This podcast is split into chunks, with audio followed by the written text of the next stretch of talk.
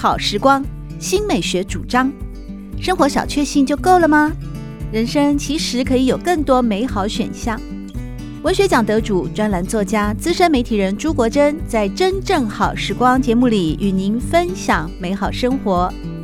让我们打开心灵的扉页，享受真正好时光。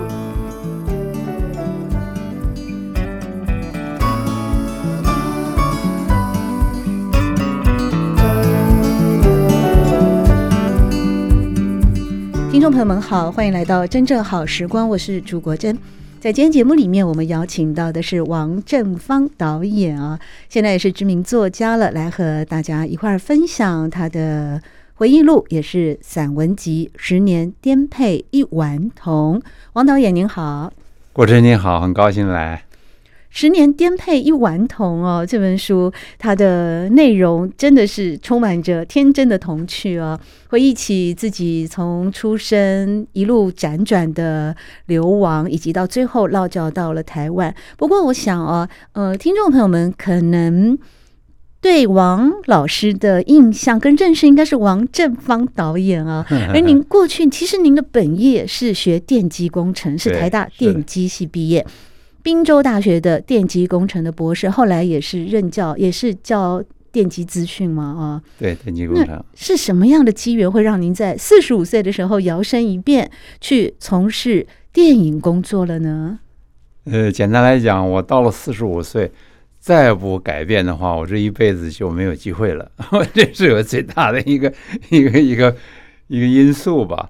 其实当年我在台湾读小学、读中学的时候。呃，一直从从小一直对于这个戏剧电影啊有浓厚的兴趣，可是基本上都是喜爱了，并没有说真的。呃，在大学呃话剧社演过话剧，呃，对于拍电影啊、看电影的兴趣非常浓厚。然后可是你也晓得，早年或者因为现在。呃，家里有个小孩，如果在建国中学念的还不错，要去搞戏剧，恐怕家庭阻力是很大的。是啊，嗯，我父亲、我母亲会不同意，我也知道他们不同意，那就跟着跟着时代走了。那时候我从台大电机系毕业以后，大家都留学，因为那时候台湾的工业还没有开始起飞，根本没有事情可以做。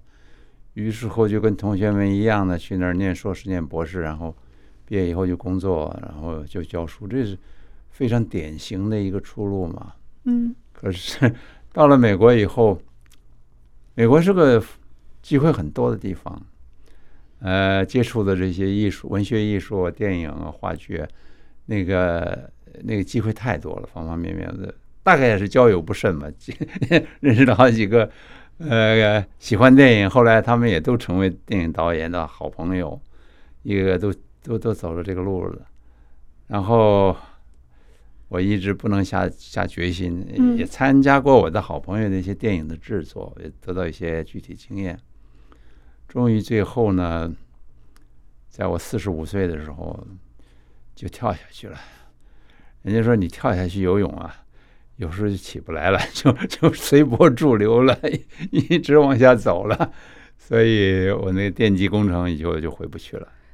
您当时转华丽转身之后啊，其实从电影圈是从基层开始做，你你怎么放下那些身段呢？对对对对，呃，没有什么身段了，因为我还在教书的时候，还在做电机工程的时候，那是一九八几年、八三年、八四年的时候，我在这以前也拍过一些纪录电影、纪录片，呃，取得一些成就啊，得奖之类的，所以给我很大的信心。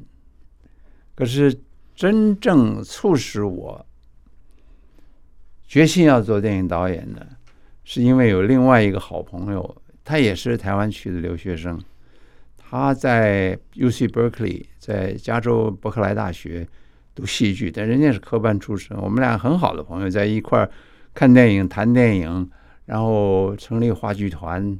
呃，他导演，我演戏，有时候我编剧，我们合作了好几年。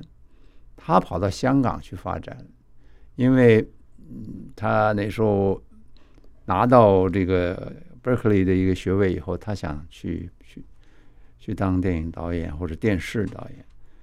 呃，长话短说，他的命运不大好。他去了香港好几年呀，没有得到很好的发展，然后又得了个疾病，后来动手术，就得疾病过去了，死了。那才三十几岁，还不到四十岁。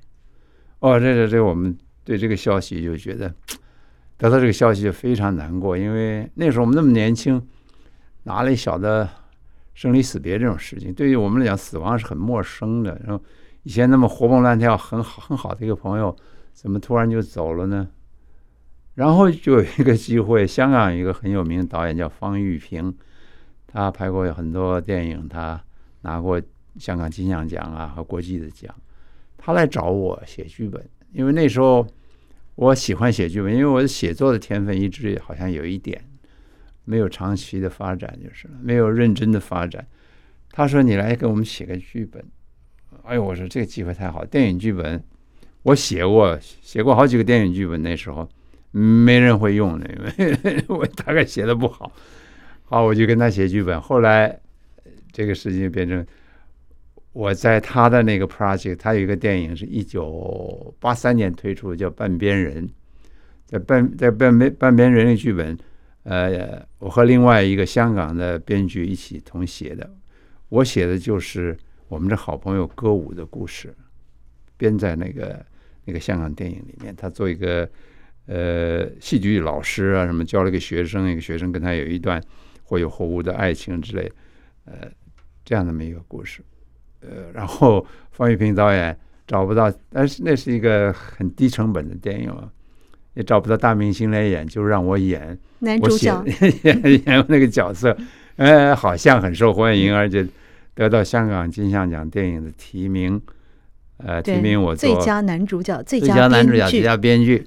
结果都没得奖，我就陪榜一下。提名已经是荣耀了，那么难得。我就看着在底下看着别人得奖，哎，这心里也是五味杂陈，呃，挺好玩的。然后那个以后，我经过了一个实在的一个商业电影故事故事片的制作，跟编剧，跟这个所有的拍戏的一些种种。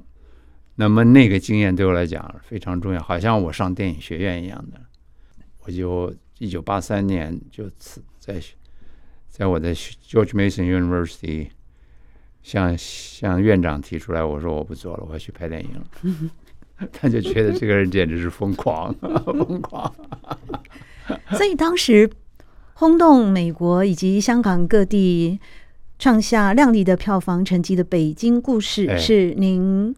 决定辞职以后，倾全力去编写、指导这一部在中国大陆拍摄的美国剧情片。对，嗯，后来在旧金山连演了五十多周，还登上了该年度全美非好莱坞影片卖座第五名。您曾经有想过说，这样的转身去从事电影创作，马上就获得了这么好的回馈吗？真的没想到，嗯，完全没有想到。那个时候我是知道我。呃，其实一个最大动力就是我的好朋友歌舞，他为了拍电影，最后不幸把性命都失去了。那么，我也可以帮他试一试看，就是我们有很多共同的爱好、共同的题材、共同的电影语言，就等于我有他的加持，就就去做了。好歹就要把一部片子拍出来吧，因为那时候去中国大陆拍电影的人很少。嗯，在我以前，美国的导演到大陆去拍电影，包括欧洲的大陆去拍电影的没有，我是第一部，我真的走在大家的前面。一九八四年、八五年去的，八六年呃设置好了、剪接好了，在美国推出，呃，结果获得很大的欢迎，很重要的，这是很重要的一件事情。然后在香港也卖得很好。嗯，在欧洲，在加拿大等等，我那时候跑遍了，各地跑。有第一次有这么个经验，我就非常振奋。嗯，然后以后才有继续有片子拍了。因为第一部就垮掉了，就没人没人会你会理你了，所以就没有所谓的电影事业了。哦，对，对，这是真的意蛮意外的，也可能是命中注定。我我始终觉得我这好朋友歌舞在暗中在在服侍我，在在加持我。在帮助我。是，那后来是怎么又会摇身一变成为了大作家呢？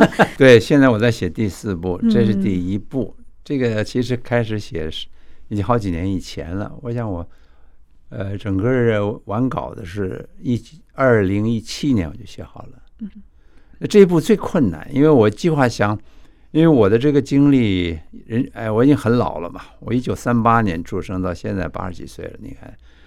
这比我更老的人不多了，然后，所以我觉得我我这一辈子没有什么成就，可是我经过的这些大时代的变迁呢，是蛮罕见的。因为我生下来就是抗战，所以生下来就逃难。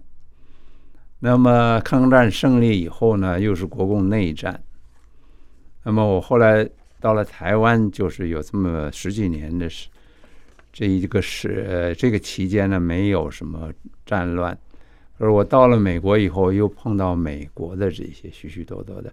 我一九六二年去美国，美国正在反歧视，反种族歧视，然后又是越战呢，美国也在一个蛮动荡、起伏、人更新的一个阶段，我通通参与了。所以我是不甘寂寞的人，我我我到美国还去。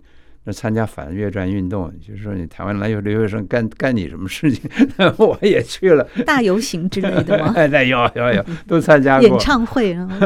哦，好玩透了，真太好玩了。嬉皮啊，那个时候。呃，对，嬉皮的那些运动啊，还看了 John Lennon 那跟那个大野洋子在上面唱歌，距离我很近呢。我在华盛顿 D.C. 的时候，在下面看他们唱，啊，那简直兴奋透了。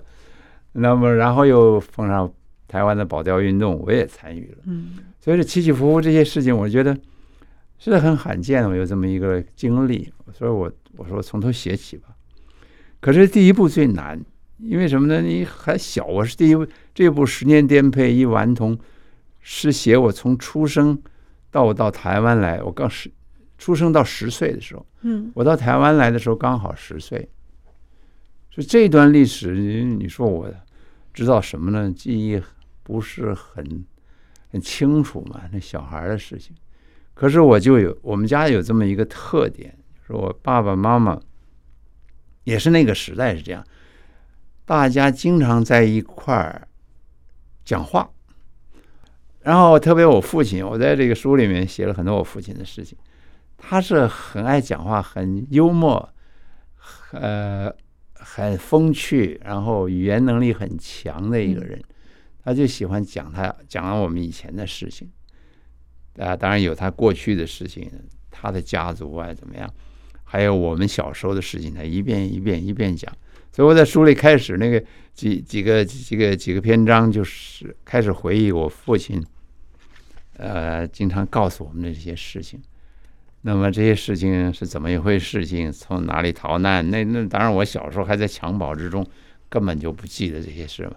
他就讲得很清楚。我我母亲喜欢写，他把他他有本几本很珍贵的日记，嗯，现在我找不到了。可是我记得我看过他的日记，所以他后来他把那日记里面的一部分也在台湾的后来我们来台湾，他在台湾的一些杂志发表过，我也找到了那些文章啊，那对我帮助很大。里面你看头几个 chapters 有很多我母亲写的那些，对，那那些记。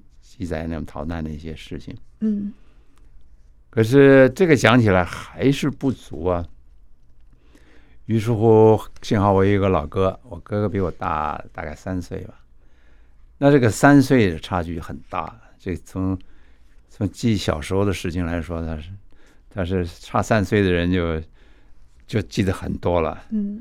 所以我没写完呃几段以后就发给他看，他在美国教书。他在美国那个 San Francisco 加州旧金山呃医学院那儿教书，所以他也是理科生啊。哦，当然，人家是诺贝尔级大科学家。开玩笑，我们家那个不管怎么样都要去学科学。我这个不行，我这跟他比差远了。你是半路出呃出逃了？我去搞搞其他东西给他看，他就看了以后就慢慢我们讨论啊，或订正啊。然后又说我写的不对了，来来回回，所以一直到二零一七年初，呃，我差不多写完了，就写了一个头第一稿，就给他看。哎呀，呃，发给他看，老哥看发过去好几个礼拜，他没理我呀。哦，心里很嘀咕，我怎么回事？他觉得我这个稿子有什么大问题吗？写的不好吗？其实他在生病，嗯，他那时候癌症蛮严重了。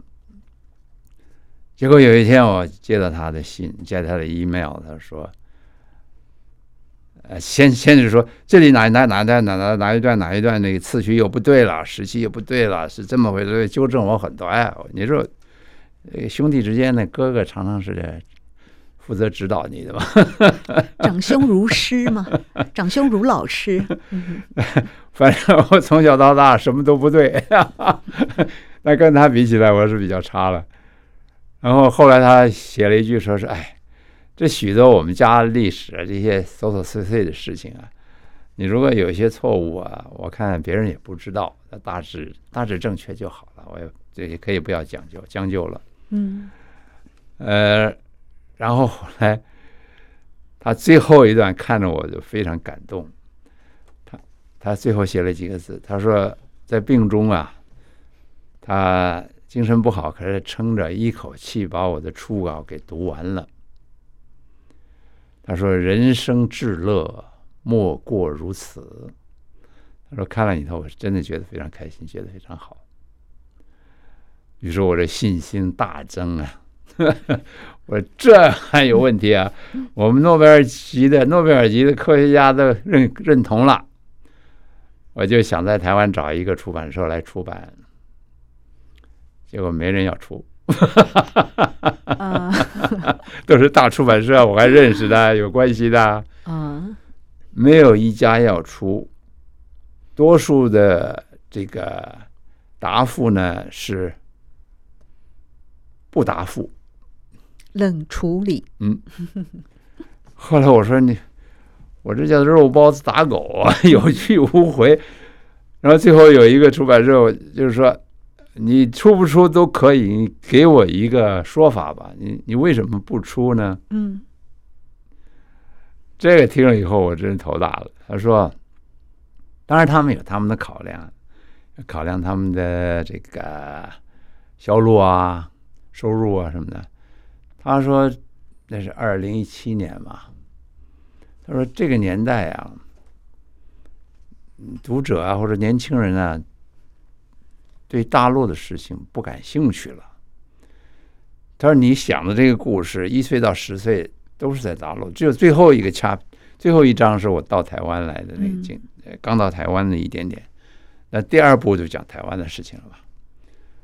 所以呢，你要出版这个书啊，就危险性很大，但不敢出，啊，就算了吧。”结果后来我这个书是在大陆先出的，大陆的十月文艺出版社，他愿意出了，然后觉得很喜，他们好像很喜欢，虽然他们审查很严格，最后还是统统出了。因为我我这个书是讲个人的经历嘛，没有什么政治性的或者其他其他的问题没有。然后大陆出了出了以后，我就在台湾再继续找，哎，感谢这个印客出版社，他先出了我第二本书。就是我十岁到十八岁在台湾念国语视角，念建工中学，念台大的后呃这这些经历。所以第二本书叫做《调笑如席一少年》，第一本书叫《时间颠沛》，呃一顽童。嗯。第二本书叫做《调笑如席一少年》，是。第三本书叫做《志在四方一男儿》，就是到到美国去了。第四本书。还在写，还没有一个名字。呃，好像《调笑如席一少年》在在这里发行，反应还不错，销路大概还可以。嗯，所以印科文学就决定要出第一本，所以第一本 比 第二本要晚出，这是我的前传。在香港的亚洲周刊访问您的时候啊，他用了这样的一个标题，叫做。十年颠沛一顽童呢，是童年回忆录的荒诞真实哦。那您怎么看待呢？既然是童年回忆录，为何又会是如此的荒诞真实呢？哦，那这跟我写作跟我的性格有关系。我跟很多人说，小时候甚至于老了，我的记忆力其实我记忆力还不错的，可是我记得的事情都是鸡毛蒜皮的小事，好玩的事、好笑的事情、胡闹的事情，呃，让人家觉得哭笑不得的事情，或者我出丑的事情、糗事。那什么重要的事情，什么考这个考那个考学校啊，或者是国家大事，呃，在我的书本里面，在我的文章里面就不多。嗯，所以我记得是很多事情是非常荒诞，可是那荒诞的事情我是记得非常清楚，所以它的写实性和真实性是不容怀疑的。我特别来讲这个时间颠沛，这里面许许多多非常小的事情，为什么我还是写的非常真实？这还有它一定的道理在里面。比方说，呃，小时候你有一个好朋友吗？嗯，那个大公鸡啄小鸡鸡的那个单元啊，那这个朋友呢，他叫做。提摩西吧，哦，对不对？他姓毛嘛，哦，所以叫做毛提摩太。那他在跟你们说“鸡捏我爹”啊什么，他很聪明，他那时候就会懂拉丁文啊。那您您指的那种荒诞真实，是不是就类似像你们那时候对拉丁文的陌生，而转译成为自己一些很奇怪的语言啊，梅啊库鲁巴呀什么的啊？库鲁巴对，呃，毛提摩太是我。在小学的时候，同坐的一个很小的一个乡下孩子。嗯，他那时候就信毛提摩太，是因为他们全家信了天主教。你说那个时候外国的传教士到中国，真是深入民间到这种地步，都是很偏远的江西这个乡下。嗯，然后他是我同班的，因为我母亲那个时候是那个小学的校长，也是老师，他教我们那一班。他说：“小芳啊，你以为你功课好，你很聪明啊？你们你们班最聪明的是你旁边那个提摩太。这为什么他的名字四个字叫毛提摩太呢？是因为他是那个英文的 Timothy。嗯，Timothy 翻译成中文变变成提摩太。是，他又姓毛，所以他的名字是四个字，很厉害。他聪明的要命，会心算。哦，那是一一岁两呃一年级还是两年级，很会心算。然后他就跟着那个当地的那个。”当地的那个天主教那个外国神父，那外国人我都不知道是谁，他跟我讲，呃，他会辅记，会念拉，会背拉丁文，你说这厉不厉害？厉害。他就听那个音，他就背。他当然他不认识拉丁文，也不也不认识很多汉字，就是那个老师傅教他怎么念，他就怎么念。嗯，哎呀，他这个这这这个印象我好深好深刻的，然后很多那个拉丁文我也搞不懂啊。后来在后记的部分啊，那王导演，你有写到说，多年后在台湾啊，哎、你你才慢慢的理解到说，梅阿库鲁巴啊，其实是苗考帕苗库巴，没有库巴，我罪我最我最我的重罪之类。那这个小朋友后来你们因为那个战乱的时代分开了以后，就从此失联了。对，他后来退学了。哦，念到了二年级下学期，他好像我记得好像退学了。他爸爸他爸爸说家里需要人帮忙，他就没念书了，很可惜。对，所以他的形象、他的存在都在您的记忆里面了，非常清楚。然后那个不可解的就是，他还有一个拉丁文叫做“鸡捏我爹”。什么叫“鸡捏我爹”？我我听着想像鸡会捏我老老爸我爹吗？什么叫“鸡捏我爹”？他就说。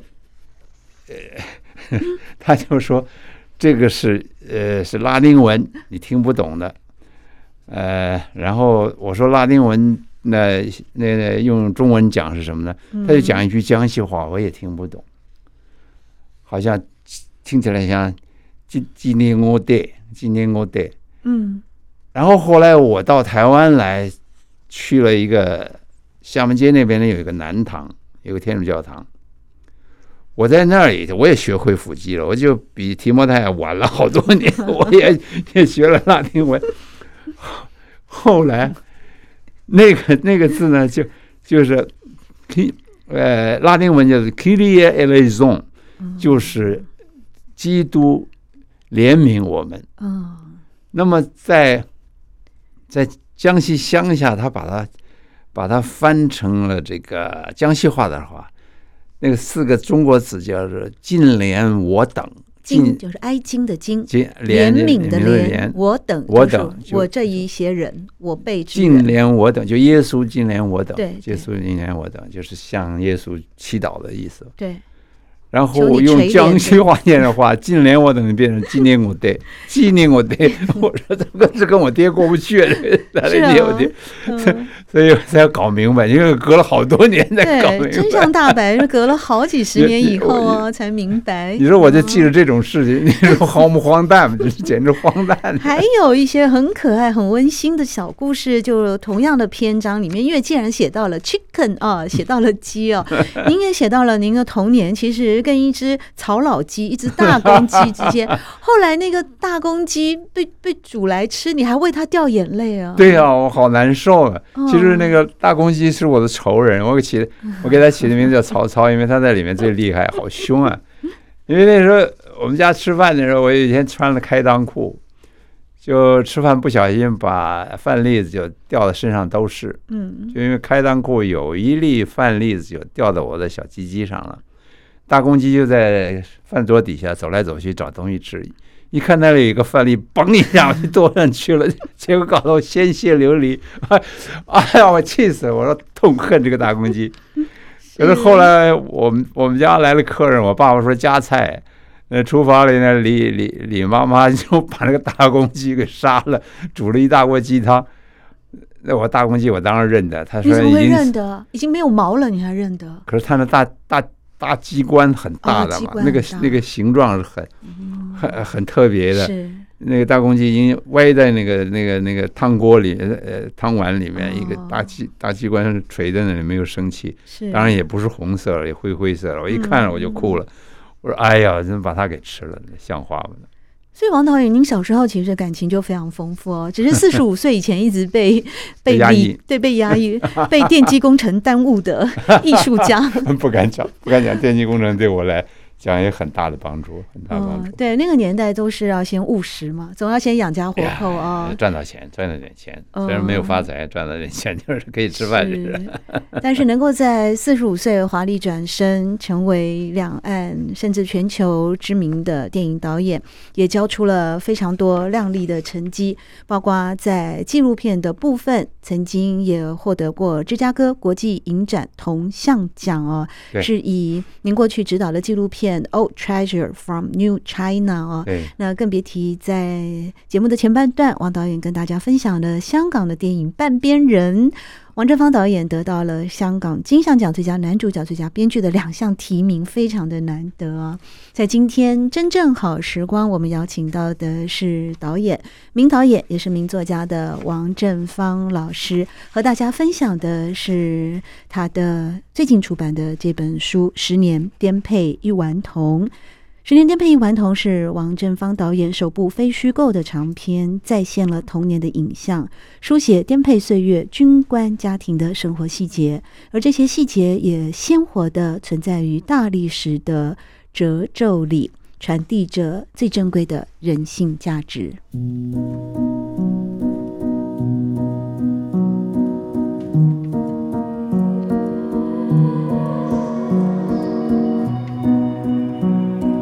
真正好时光，每个星期六早上八点钟到九点钟，在汉声广播电台全国联播网播出。节目在广播频道播出之后，也会上传到汉声广播电台的官网。在官网当中，您可以在经典回放的单元里搜寻“真正好时光”，随时收听到国珍为各位制作的精彩内容。喜欢朱国珍制作主持的《真正好时光》，欢迎您订阅、分享或留言。随时保持互动，一起共享美好生活。